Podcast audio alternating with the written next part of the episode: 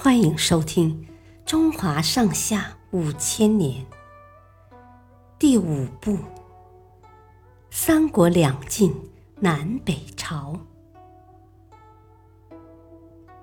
王浚木筏破吴军。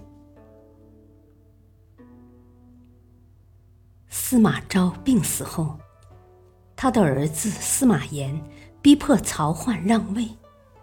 自己当上了皇帝，改国号为晋，历史上称为西晋。司马炎就是晋武帝。公元二八零年，晋武帝派出六路兵马攻打东吴，东吴的孙皓吓坏了，他根本不懂怎么打仗。好在大臣帮着出了不少主意，这个残暴无能的皇帝才敢派出兵马分头迎击。为了防止晋军的水军沿着长江进攻，东吴的水军封锁住了长江。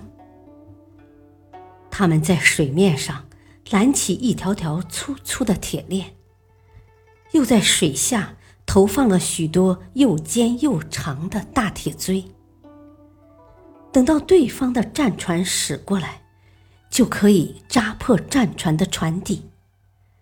就算有逃出去的战船，那些横在江面上的铁链也能把他们死死拦住。晋军的水军将领王浚得知这些后，做了很多准备。他让将士们。造出了几十个巨大的木筏，每个木筏上放有一些草人，草人身上穿着盔甲，手里拿着刀枪，远远看上去就像真人一样。然后有一小队水军划着木筏，顺着长江漂流而下。藏在水下的大铁锥，一碰到木筏。就牢牢地扎在了木筏上，随着木筏继续飘下去。就这样，东吴布在水下的大铁锥被清理得干干净净。接着，王浚又想办法清理拦在江面上的铁链。他下令在木筏上架起许多火把，再将这些火把。灌足麻油。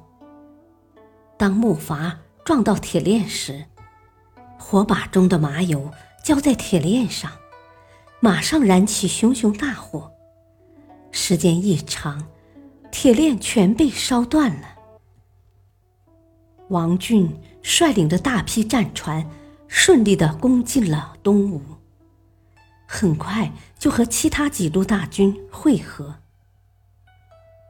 孙皓为了活命，只好乖乖投降。东吴就这样灭亡了。谢谢收听，再会。